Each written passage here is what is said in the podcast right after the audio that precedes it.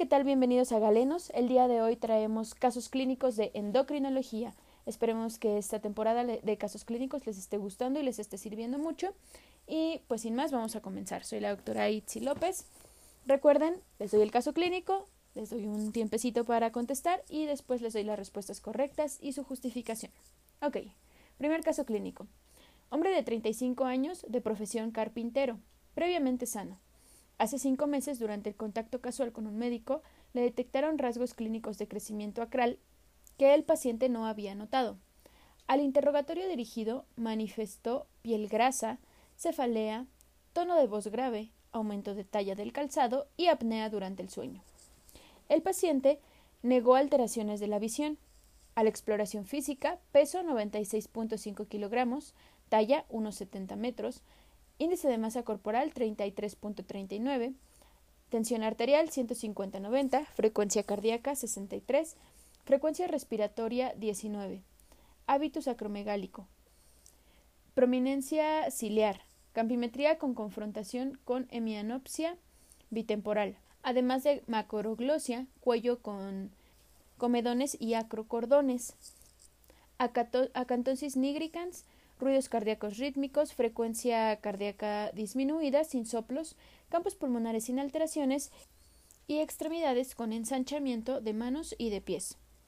En los laboratorios encontramos creatinina de 0.9, colesterol de 148, HDL de 33, LDL de 97, albúmina de 4.3, sodio 148, potasio 4.03, cloro 108, hemoglobina 15, plaquetas 156.000, leucocitos 4.900, hormona de crecimiento 9.4, factor de crecimiento similar a insulina 985, cortisol 12, ACTH 45.4, prolactina 16.91, T3 1.2, T4 6.68, TSH TSH 1.43, LH 4.1, FSH 5.3, testosterona 1.81.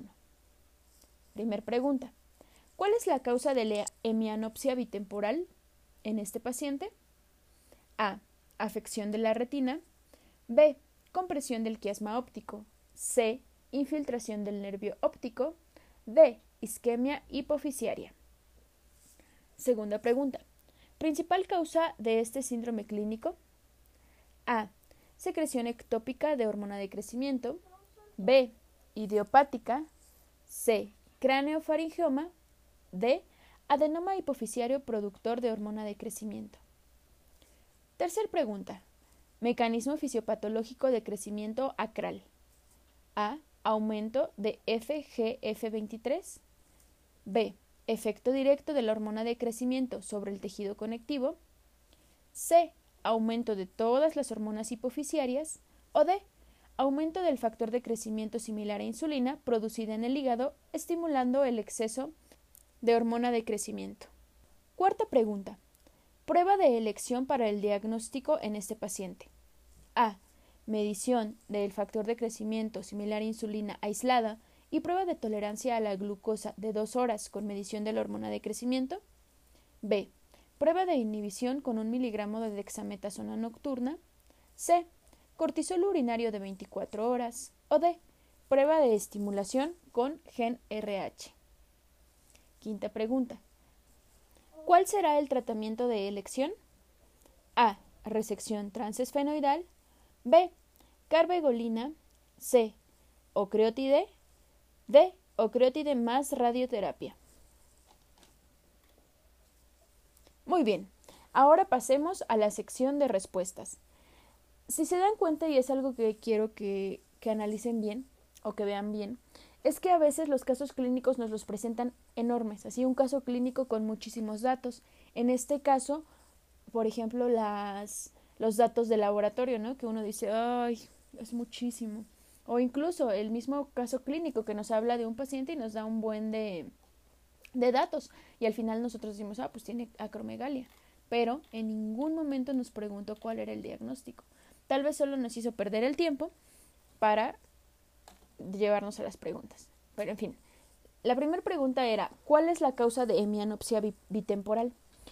Y los pacientes con macroadenomas hipofisiarios pueden presentar alteraciones en la visión en el 10% de los casos aproximadamente por una compresión o desviación del quiasma óptico. La manifestación característica pues va a ser precisamente esta, la hemianopsia unilateral o bilateral temporal. Aparte de que puede haber diplopia, alteraciones de la percepción de la profundidad y de la visión de los colores. Entonces, en este caso, la respuesta correcta era B, compresión del quiasma óptico. La segunda pregunta dice, principal causa de este síndrome clínico. La acromegalia es un síndrome clínico que va a ser causado principalmente por exceso de hormona de crecimiento. En el 95% de los casos, la causa va a ser un adenoma hipofisiario que va a secretar hormona del crecimiento y el resto va a ser causado por tumores ectópicos. Entonces, en este caso, la respuesta correcta era D, adenoma hipofisiario productor de hormona de crecimiento. En la tercera pregunta nos solicita el mecanismo fisiopatológico de crecimiento acral. Y aquí la respuesta correcta es D, aumento de la del factor de crecimiento similar a insulina producido por el hígado, estimulada por el exceso de hormona de crecimiento ya que el exceso de producción de hormona de crecimiento induce un aumento de la producción del factor de crecimiento similar a insulina en el hígado que va a ejercer efectos tróficos en los tejidos óseos y blandos. Esto a nivel periférico, entonces pues esto nos va a justificar el crecimiento acral. La cuarta pregunta nos pide la prueba de elección para el diagnóstico. Y el estándar de oro para el diagnóstico en acromegalia y gigantismo es la prueba de tolerancia a la glucosa y la supresión de hormona de crecimiento. Se mide la hormona de crecimiento basal. Se mide después a los 30, 60, 90 y 120 minutos después de la, de la estimulación con glucosa. Se considera normal cuando es menor de 1. Esto pues a las 2 horas. Y se puede hacer una medición de factor de crecimiento similar a la insulina de forma aislada. La prueba de inhibición de dexametasona, el cortisol o la prueba de estimulación con GNRH pues no tiene nada que ver en este caso. Quinta pregunta nos dice cuál es el tratamiento de elección. Y el tratamiento de elección es la cirugía transesfenoidal. Existen varias opciones de tratamiento médico cuando el quirúrgico no es posible. En este caso, pues ya podremos utilizar ocreotide, eh, lanreotide, carbegolina o el pegvisomant, pero mientras se puede utilizar la cirugía, pues será el tratamiento de elección. Bien, caso clínico número 2. Acude a consulta un hombre de 40 años, previamente sano, con padecimiento actual de 3 años de evolución con disminución de la libido, disminución de la duración de las erecciones y del volumen de semen, con cefalea frontal y biparietal cuatro veces por semana de intensidad 8 de 10, que cede parcialmente con AINES.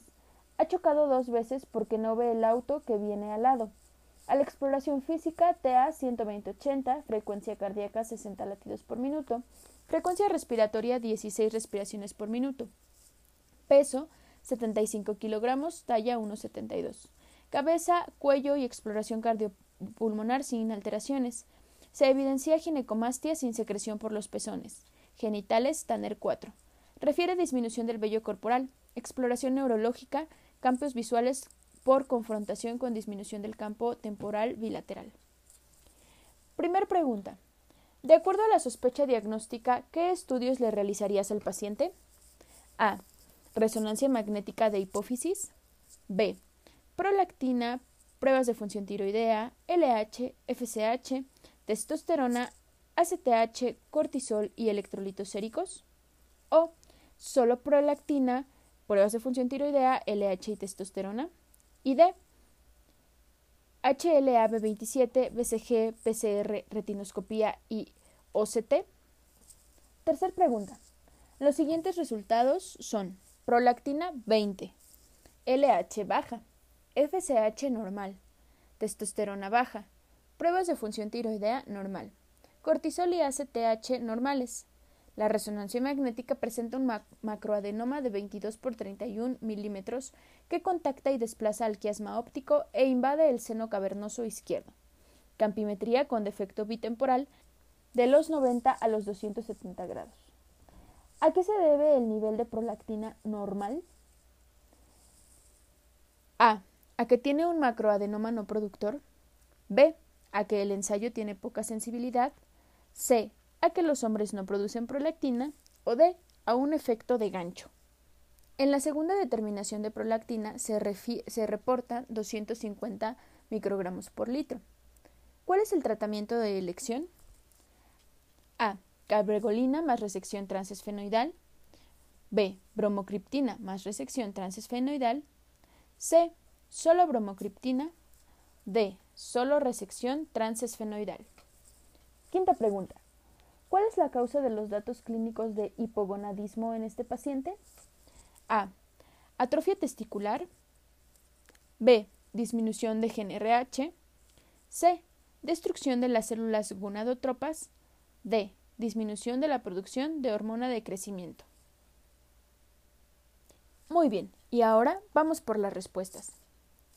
En la primera pregunta nos dice qué estudios le haríamos a nuestro paciente y el cuadro clínico nos está orientando hacia sospechar un prolactinoma, siendo la prolactina más importante a determinar.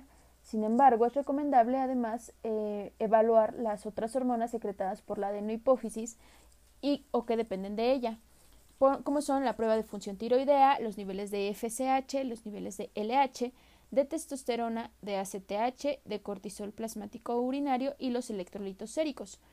Por lo que la respuesta era la B, o sea, se tenía que sacar todo. La C decía prolactina, pruebas de función tiroidea, LH y testosterona, pero nos faltaban FSH, cortisol y los electrolitos, ¿sale? En la segunda pregunta decíamos que los resultados eran una prolactina normal de 20. Eh, si recuerdan, el, el rango es menor de 20 a 25, entonces estaba en 20, estaba en lo normal. Testosterona baja, pruebas de función tiroidea normales, cortisol normales, la resonancia magnética sí presentaba un macroadenoma. Entonces, ¿a qué, ¿a qué se debe el nivel de prolactina normal a pesar del macroadenoma? Y la respuesta correcta es a un efecto de gancho. Ocasionalmente, cuando un prolactinoma provoca niveles muy elevados de prolactina, pueden saturar el método de determinación de laboratorio y dan lugar a un falso negativo, por lo que ante la presencia de síntomas compatibles y macroadenoma hipoficiario se debe repetir la muestra. Si los niveles de prolactina son inicialmente normales, a esta situación se le conoce como efecto de gancho, pero es más bien porque están saturados de tanta prolactina que hay, se saturan los, los receptores del método de laboratorio, digámoslo. Eh, la siguiente pregunta nos dice que la prolactina ya salió en 250 después de que la volvimos a tomar. ¿Cuál será el tratamiento de elección? Y la respuesta correcta es A. Carboegolina más resección transesfenoidal. Una concentración sérica de prolactina en valores mayores de 200 hace muy probable el diagnóstico de prolactinoma. El tratamiento farmacológico de elección serán los agonistas del receptor dopaminérgico y el de primera línea será la carboegolina vía oral. La resección en este caso también está indicada principalmente por la compresión del quiasma óptico que origina la limitación del campo visual y si recuerdan en nuestro caso clínico dice que el paciente ha chocado en dos ocasiones porque no ve al carro de al lado. Entonces también estaría indicada la resección transesfenoidal. Y la última pregunta nos decía que cuál es la causa de los datos clínicos de hipogonadismo en este paciente. Y la respuesta es la disminución de la producción de GNRH. ¿Por qué? La hiperprolactinemia altera la secreción pulsátil hipotalámica de GNRH y por eso también las gonadotropinas, tanto la LH como la FSH, inhibiendo los receptores gonadales gonadotrópicos, pero esto es por una disminución secundaria de la producción de GNRH, por eso es que hay hipogonadismo. Y pues nada más, en cuanto a endocrino, este será un primer podcast de casos clínicos, no será el único, así es que los invito a que estén atentos a nuestro contenido, tanto en la página de Facebook de Galenos, eh, tanto en nuestras plataformas eh, para escuchar los podcasts, Galenos Audios Médicos. Asimismo, los invito a seguirme en la página Doctora Itzi López Apuntes en ARM en Facebook. Y pues nos escuchamos en la próxima. Adiós.